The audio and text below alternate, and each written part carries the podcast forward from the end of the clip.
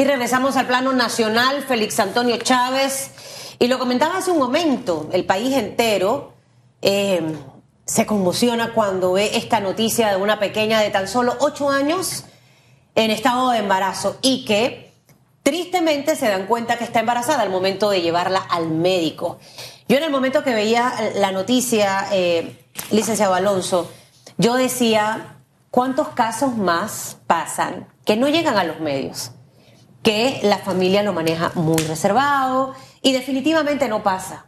Porque lo que ha ocurrido con el pasar de los años, tristemente, es que estos casos apareciera que fueran en aumento. Y, y yo le comentaba tras de cámara de una persona cercana que tiene una bebé de dos años y deja que cualquiera la cargue. Primo, tío. Y hay cosas a veces en las que nosotros también como padres de familia somos responsables. Y quisiera que, más allá de profundizar en el caso, arrancáramos ¿Cuál, es la realidad de nuestros niños en Panamá? ¿Cuántos niños en Panamá realmente han sido abusados?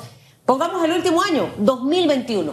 Buenos días y gracias por estar con nosotros. Eh, gracias Susan, gracias Félix. Eh, un saludo a toda la teleaudiencia de Next TV de, de radiografía. radiografía, perdón, disculpen. No se preocupe. A ver, eh, sobre el tema de la niñez en Panamá, eh, lo primero que hay que entender o, manejar es la cantidad de, niños y niñas que hay en Panamá. Eh, los niños y niñas en Panamá son aproximadamente el 31% de la población, 1.300.000. Bien, y yo pienso que, que, cuando tú miras las estadísticas de la niñez en Panamá, no puedes llegar a otra conclusión que eh, decir que la situación de la niñez en Panamá es gravísima. Solamente te voy a poner eh, cuatro indicadores. El primer indicador eh, sobre el tema de alimentación.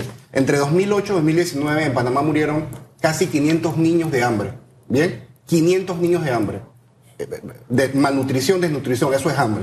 ¿Bien? según FAO, presentó un informe el año pasado, según FAO, el 14% de la niñez panameña está en, en situación de de inseguridad alimentaria. En el tema educativo, hace poco, hace un par de días, eh, UNICEF presentó un estudio eh, donde planteó así, con cifras claras y contundentes, eh, que aproximadamente 100.700 niños fueron expulsados del sistema educativo durante la pandemia. Pero lo peor y lo más importante y lo más grave es que hay aproximadamente 192.400 niños con potencial, con potencial condición de ser excluidos este año. O sea, es decir, estamos hablando de casi un cuarto de millón de, de niños y niñas que deberían estar en las escuelas están o fuera de las escuelas o están en una situación grave que podrían salir del sistema.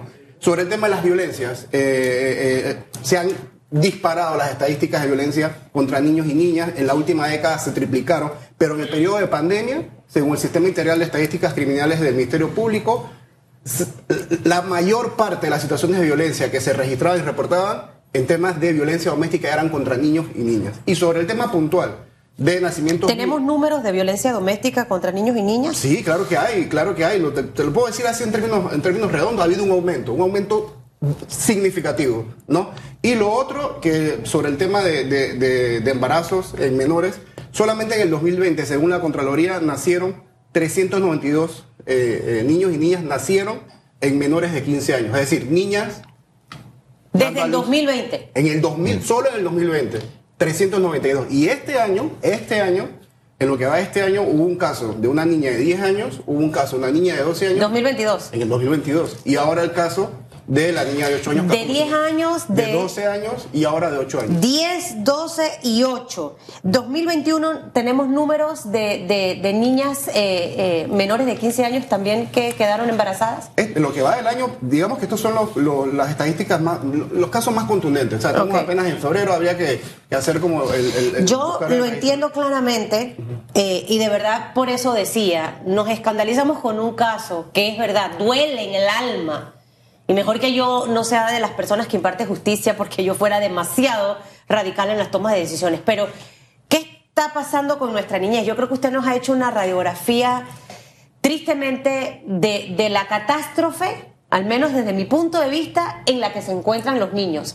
Y en donde tristemente no estamos haciendo absolutamente nada, un país tan rico, para que en nuestro país mueran niños por hambre. Así es. Más de 500 niños porque no hay comida.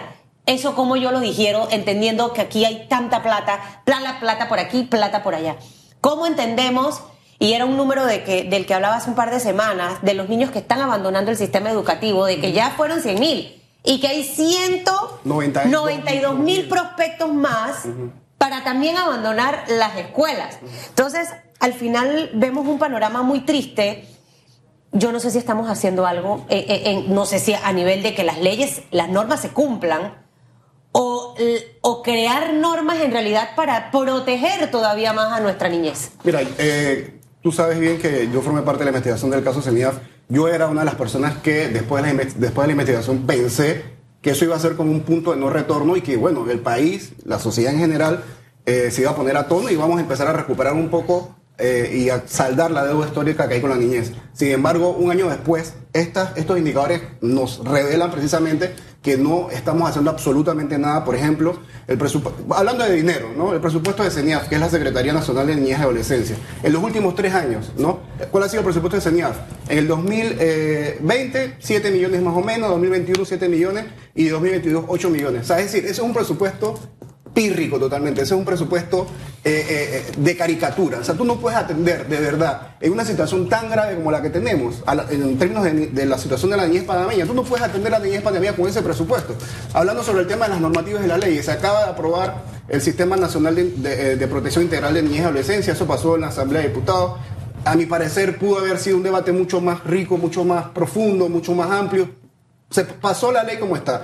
Sin embargo, como pasa con muchas leyes y muchas normativas en Panamá, sobre todo en el tema de niñez, desde que el, país eh, eh, firma la Comisión de Derechos del Niño, las normas están allí, pero la implementación es el gran problema. Es decir, tenemos cualquier cantidad de leyes, pero a la hora de implementarlas, sobre todo a nivel territorial, que es lo más, lo más acuciante. Es decir, las instituciones panameñas, en términos sociales, tienen poca eh, capacidad de, respuesta, pero la capacidad de respuesta en comunidades, que es donde están los fenómenos, ¿no? donde se expresan los fenómenos, es nula. O sea, tenemos una capacidad de respuesta nula. Y sobre el caso de CENIAF, por ejemplo, eh, solamente en enero, CENIAF casi que no operó. ¿Sabes por qué? Porque la directora de Recursos Humanos de CENIAF se le olvidó que ella tenía que renovarle los contratos al personal contingente. ¿Y sigue en CENIAF esa directora? Bueno, o sea, ya CENIAF, lo hubiera sacado. CENIAF en, en enero, CENIAF en enero del 2022 este mes de enero que acaba de pasar, CENIAF tuvo una reducción importante del personal porque a la persona de recursos humanos se le olvidó que tenía que renovarle los contratos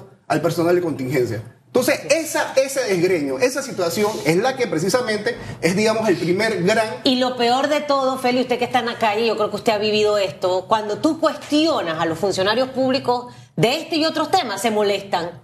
Se molestan con los medios de comunicación porque al final piensan que nosotros Vamos a ser como sus relacionistas públicos. Que vamos a preguntar solo lo bueno. Y, ojo. Pero mira, Susan, eh, una realidad, concuerdo con lo que dice eh, el sociólogo Alonso, es que no existe una voluntad política a la hora de la implementación de las leyes. Es decir, que en realidad no hay una visión de políticas públicas, de Estado, de atacar el problema hoy y atacarlo mañana y atacarlo en cinco años. Claro, luces larga. Mira, insisto, después de lo que sucedió hace un año exactamente, tenemos hace un año pasado el caso CENIAF, yo decía, bueno, nos vamos a poner a tono, va a haber, así como acabamos de ver en la Asamblea de Diputados, este, este consenso de los diputados con el caso de la reelección de la, de la, de la rectora de la UNACHI. Yo pensé, va a haber un consenso en el tema de niñez, vamos a destinarle, por darte un ejemplo, 15% del presupuesto del canal, que de lo que el canal invierte eh, o le da al Estado pandemia, vamos a invertirlo en niñez, vamos a tener un plan nacional a 20 años, vamos a garantizar que haya una institucionalidad eh, de niñez que, que, se mantenga en el tiempo, que, que, los funcionarios no estén sometidos al vaivén político electoral, que cada cinco años las instituciones aquí quedan debilitadas porque entra un nuevo gobierno, vota a todo el mundo y comenzamos de cero. O sea, ahí está el verdadero problema que tenemos en este país. Y lo más grave, lo más grave es que, a ver, es, el futuro del país. O sea, estos niños y niñas, este 31% de la población que está hoy en una situación precaria, son los adultos que mañana. Así es. Van a reemplazarnos a, todos. Yo no sé si usted recuerda, eh, el licenciado, la vez que estuvo con nosotros, me parece sí que fue por Zoom, porque es la primera vez que lo veo face to face, que, que yo le decía, o sea, yo soy extraña, yo soy como de los seres humanos diferentes al resto. Y fabuloso todo el tema de las denuncias que se hicieron eh, en esa subcomisión. Pero yo sentía que ese escándalo era para haber hecho una bulla tan grande que eso estremeciera todas las, las estructuras de nuestro país. Y cuando digo todas las estructuras, no solo del gobierno, los partidos políticos y la sociedad en general, y eso no pasó. Entonces, ¿por qué? Porque, ah, no, viene el juego de la selección, ahí sí hay estrategas de comunicación que se cargan, que Panamá entero sepa que van a jugar y con quién van a jugar. Y, a eso me refiero. Luego vino la segunda etapa, ese seguimiento. Y, obviamente aquí yo no voy a responsabilizar a la Asamblea, porque aquí entran otras instituciones, aquí entra el Ministerio de Desarrollo Social, aquí entra el CENIAF.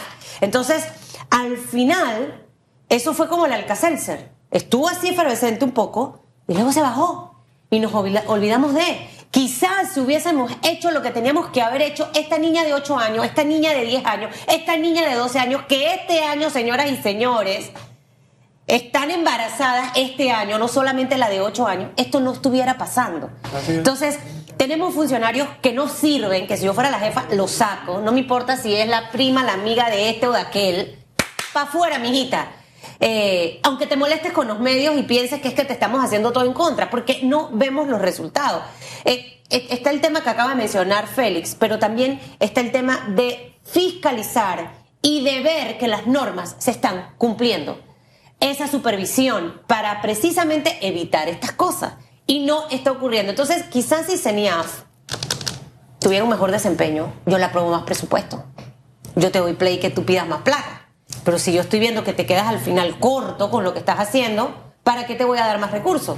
Que de repente puede ser mal utilizado. No, pero el problema es que se ve afectada a la niñez en términos generales. O sea, acá, insisto, estamos, y, ustedes son periodistas eh, muy serios, muy responsables, Estamos ante un grave, grave, grave, grave problema, ante una grave situación que si no hay una transformación, yo lo digo de esta manera, si no hay una transformación radical de las instituciones públicas destinadas a atención de niñez, eh, eh, adolescencia y juventud, acá, en términos sociales, aquí va a haber una crisis gravísima, ¿no? Solamente el tema educativo, que haya un cuarto de millón de niños eh, y niñas, que casi un cuarto de millón, que estén o fuera del sistema educativo o estén potencialmente eh, eh, prestos a salir, a ser expulsados. Eso es gravísimo en términos, por ejemplo, de violencia y delincuencia. O sea, son muchachos y muchachas, niños y niñas que van a estar en los barrios, en barrios donde no hay programas, donde no hay proyectos, donde no hay atención, y al final y al cabo se terminan convirtiendo en insumo para el crimen organizado. Por darte un ejemplo, no es tan mecánico así, pero puede llegar a pasar. Entonces, eh, sí, yo estoy preocupado y, creo que la sociedad panameña debería estar preocupada por la situación que tenemos en este momento. Sobre el caso de la niña, por ejemplo, que sí quería como remitirme y decir un par de cosas sobre eso. En diciembre de este año, finales de diciembre, eh, según las declaraciones de Graciela Maguat, directora de CENIAF, CENIAF supo del caso, ¿no? Hay un comité interinstitucional de aborto terapéutico, o sea, el aborto en Panamá, eh, en unos casos muy particulares, está, está permitido y acá la gran pregunta que tenemos que hacernos es por qué, si en ese momento, cuando estaba todavía en el tiempo de, interrumpirse el embarazo de esa niña, ¿por qué no pasó? ¿Y por qué se extendió en el tiempo y hoy ya estamos en 24 semanas y ya no, no va a tener... Es una pregunta sin respuesta que, y, que las autoridades hasta el momento no han dicho nada. Mira, y, este debate, eh, Susan, Tú estuviste fuera del país, pero he visto los comentarios de muchas personas en redes sociales y apuntaban a la educación sexual. Otros apuntaban a despenalizar el aborto. ¿Cuál sería la ruta prudente para sanear esto que está ocurriendo? Yo pienso que lo, mínimo sería precisamente algo que se ha discutido. Tenemos una década discutiendo sobre el tema de la educación integral en sexualidad en las escuelas, según las edades, con un criterio científico, biológico, etcétera, etcétera. Y eso ha quedado archivado, no ha sido posible realmente, y no ha sido posible porque, bueno, porque hay sectores de este país eh, eh, con, mucho poder que se, han opuesto y se oponen y al final y al cabo los diputados no se atrevan a pasar por encima. Porque tiene un costo político supuestamente y la gente lo... Pero ¿qué hacemos con los niños? O sea, eh, de verdad, yo siento que hay temas, Félix, en el que el gobierno, que es nuestro líder, el gerente de esta empresa, tiene que tomar decisiones decisiones que beneficien a la mayoría de la población panameña. Yo quisiera entender, y quizás, no sé, Félix, tú que estás en el día a día en la calle, ¿qué consecuencia va a haber si yo sabía que en diciembre estaba pasando este caso? ¿Qué consecuencia va a haber a esa funcionaria que no tomó ninguna decisión en el momento? Eh, no solamente en el CENIAS, también en el hospital del, o el sistema, el sistema falló en términos generales. Eh, CENIAF y eh, el Hospital del Niño, Hospital Santo Tomás. Consecuencias, ¿Qué te puedo decir, Susan? Es un país donde las consecuencias no existen si tú tienes el suficiente capital político que te proteja, ¿no? Acá lo, insisto, lo grave es que esos niños y esas niñas van a tener un crecimiento y un desarrollo eh, difícil. Van a tener, ¿por qué? Porque va a ser difícil su vida. ¿Quién se encarga de esas, de esas criaturas? ¿Quién? ¿Quién se va a encargar? Y todo lo que viene después de esto es difícil para toda la familia de esa niña de 8 años. O sea, aquí nada más no es ella la afectada. Aquí esto afecta a un montón de gente, hasta la niña o el niño que la va a ver con un bebé. Entonces, de verdad, señoras y señores que ustedes me ven y me escuchan, ¿qué estamos haciendo nosotros como sociedad realmente? Eh, hemos escogido las personas correctas para que dirijan este país de la forma en la que lo están haciendo. Y lo segundo que mencionaba hace un rato, nuestro papel. O sea, una mamá y un papá, usted que es sociólogo, a mí mi papá no me dejaba jugar con niños. Es más, yo creo que hasta que tuve 17 o 18 años allá en Chiriquí. A lo mejor era niña de balcón.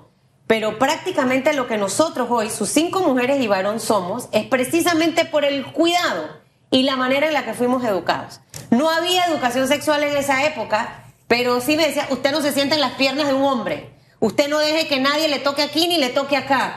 Entonces, creo que, que, al final también nosotros como padres de familia, ¿cómo es posible que tú permitas, porque eh, le preguntaba que quién había abusado de la menor de, de 8 años y aparentemente es un familiar, ¿cómo usted deja a su hija? Y también hay niños abusados, varones. O sea, usted tiene que ser desconfiado. Ese, ese papel que nos toca a nosotros también como padres de familia. Mira, ese es otro tema, es otro tema gravísimo. El tema de la familia panameña, eh, a ver, casi el 75% de eh, los hogares en Panamá en este momento son hogares monoparentales, ¿no? Eh, que están regentados por una sola persona y esa persona por lo general son mujeres. Bien, la estructura laboral del país se ha modificado a tal punto, Susan y Félix, que ustedes bien saben, o sea, una mujer o un papá y una mamá tienen que trabajar sí o sí. O sea, los dos tienen que trabajar para poder cubrir las necesidades básicas materiales. Acá la pregunta sería, ¿por qué si sabemos que hay una situación, eh, digamos, acuciante en términos de la estructura familiar y si, hay, si sabemos que hay una necesidad de cuidado institucional, ¿por qué no hay más centros de atención que ayuden a esa mamá y a ese papá a trabajar? Ahí es donde tiene que estar el alcalde gastándose los 40 millones de, dólares y poner los centros de atención integral a los niños. Exactamente. Lo hizo en su época Roxana Méndez. Yo siempre le voy a tirar flores y quizás para atrás también Mayin Correa, los parvularios benditos que han tenido miles de nombres. Entendiendo que aquí lo que usted acaba de decir es muy cierto y segundo, que las distancias y los tiempos son largos. Entonces, tenemos que proteger a nuestros niños en los lugares óptimos. Pero es lo que le decía hace un momento a la población. Hemos escogido realmente a los mejores hombres y mujeres para dirigir este país. Yo creo que ya llegó el momento. No podemos hacer nada con lo que ya tenemos, porque eso ya está ahí y nos va a durar. ¿Cuánto nos falta, Feli? ¿Dos años? Dos años. Dos años. Pero, pero para el 2024, piense bien, analice bien. Usted no se va a ir a trabajar en una empresa donde el gerente no sabe dirigir esa empresa. Usted quiere estar en una empresa que sea próspera y que usted siempre vaya a cobrar y tenga buenas condiciones de trabajo. Piense exactamente lo mismo. Pero en este momento, ¿qué podemos hacer? Hoy, hoy que es tal día del año 2022, estamos arrancando este año. ¿Qué podemos hacer en este momento? No sé cuál será el papel de la Asamblea, ¿Qué papel puede jugar eh, eh, todo el sistema? Hablo de eh, CENIAF, hablo de MIDES, hablo de MINSA, autoridades de salud. ¿Y qué puede hacer el resto de la sociedad? En este momento, ante lo gravísimo que usted nos ha mencionado, que todo lo anoté aquí.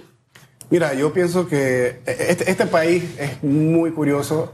Hay un tema en el que nos, nos pusimos de acuerdo en algún momento, que era el tema del canal yo pienso que la situación de la niñez es tan grave que ese debería ser el segundo tema del que la sociedad panameña debería ponerse de acuerdo, Susan y Félix. Yo creo que es el momento, pienso que es el momento de ponernos de acuerdo y eh, plantear un programa o un plan nacional de 20 años. De 20 años donde el gobierno que llegue lo cumpla, ¿no?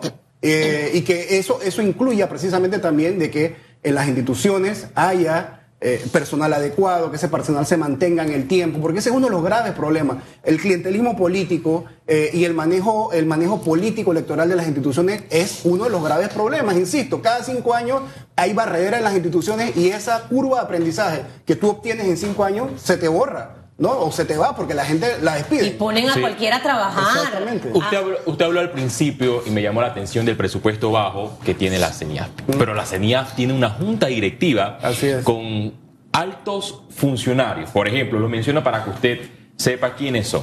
La presidenta es la eh, Marinés Castillo, la ministra de Desarrollo Social. Está el ministro Luis Francisco Zúcar en esta junta directiva. La ministra de Educación. Está la ministra eh, de Trabajo, Doris Zapata. Está uno de los más importantes, Héctor Alexander, el ministro de Economía y Finanzas. Y el contralor Gerardo Solís. Están los actores más importantes que podrían ayudar en el tema de la niñez. Pero lo que se desconoce es cuántas veces se reúne esta junta directiva de la CENIAF. Aunque no se reúnan, tienen responsabilidad. El funcionario público tiene responsabilidad por acción y por omisión. Aunque no se reúnan, tiene, y esa era una de las cosas que decíamos el- hace un año con el tema de la investigación de- de- del caso de los albergues.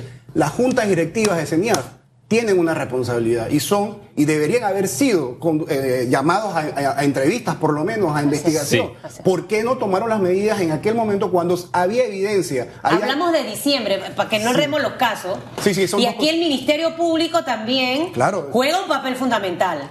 Y que estos funcionarios que acabas de mencionar no se molesten, no se incomoden. ¿Cómo es posible que en diciembre, y hay que, eh, bueno, estoy aquí pecando, pero también habría que investigar, Félix, si toda la junta directiva estuvo al corriente de lo que estaba pasando en diciembre o solamente lo manejó la CENIAF Eso no lo ha comunicado el gobierno y ese es uno de los problemas graves del gobierno, la falta de comunicación. Yo dudo mucho que la junta directiva de la CENIAF se haya reunido a evaluar este problema. Y con el caso del Ministerio Público, tengo información que los fiscales actuaron, reunieron los elementos de convicción, llevaron a la persona que cometió este delito a un juez de garantía y se dio con la aprehensión. Pero Sí. como digo yo, ok, está perfecto, pero ¿y ya para qué? O sea, cuando esto se pudo eh, haber prevenido, o sea, allí es donde está el tema. ¿Qué hacemos para prevenir esto?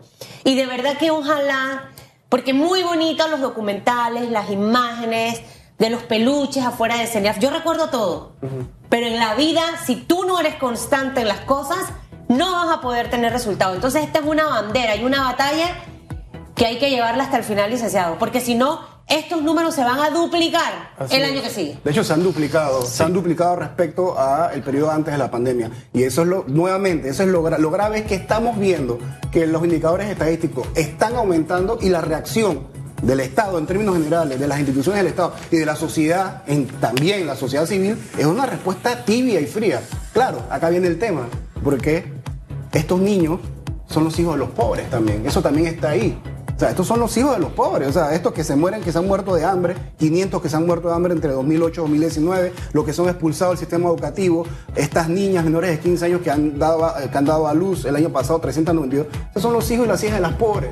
Entonces, al final y al cabo, tenemos un Estado indolente, Susan, ¿no? Y yo, y yo estoy de acuerdo contigo, estoy de acuerdo con lo que Félix ha planteado. Yo creo que es el momento que, que- que los ciudadanos se pongan las pilas y seamos más rígidos frente a la gente que estamos eligiendo a los puestos y a cargo de, Frustración, tristeza, enojo. ¿Cómo se siente usted en una, en una frase o en una palabra que resuma todo lo que pasa con nuestra niñez? No solo en el tema sexual, sino también en el tema educativo y el tema de violencia. Decepcionado, fíjate.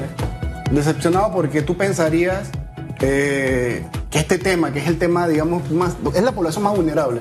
Tú pensarías que, que- que esto te va a mover la, la sensibilidad necesaria para que tú tomes acciones. Y es, una- es decepcionante que esto esté pasando y que no hagan absolutamente nada. O que lo que hagan sea una cuestión muy cosmética y formal. Que lo que hagan es para, como para pasar showcitos, ¿no? Que al final es parte de lo que estamos acostumbrados. Muchísimas gracias. Gracias a ustedes. Eh, Alonso, de verdad que los números de esta mañana, Félix, al menos a mí como, como panameña, como mujer, como mamá, me dejan muy preocupada y algo tenemos que hacer como país. Hay que cambiar esa realidad. El tema educativo, letal. Un país que no está educado está en manos de, de los malos políticos, para que usted sepa. Y si 192 mil están en riesgo de abandonar, imagínense a dónde vamos a parar. ¿A dónde vamos a parar? Y la cifra sigue creciendo. Y antes de, culminar, Susan, para agregar en el tema de la omisión por parte de los funcionarios, me llamó la atención que recientemente en la Asamblea Nacional se destapó el caso de supuestamente mujeres indígenas eh, eh, esterilizadas de forma ilegal. Y la primera declaración que dio la ministra encargada de Salud, Ibe Berrío, fue que no, eso es una bomba de humo de los opositores. para tapar lo que ha hecho el gobierno con el tema de la vacunación y esa fue la respuesta. Este caso todavía continúa en investigación. Vamos a ver qué ocurre en el transcurso de la semana. Si es verdad o es mentira, pero lo cierto es que ya algunas víctimas han acudido al despacho del procurador Caraballo a rendir declaraciones. Susan. Veremos qué pasa. Mejor que yo no sea juez. Que no lleguen a mis manos, porque los acabo minutos.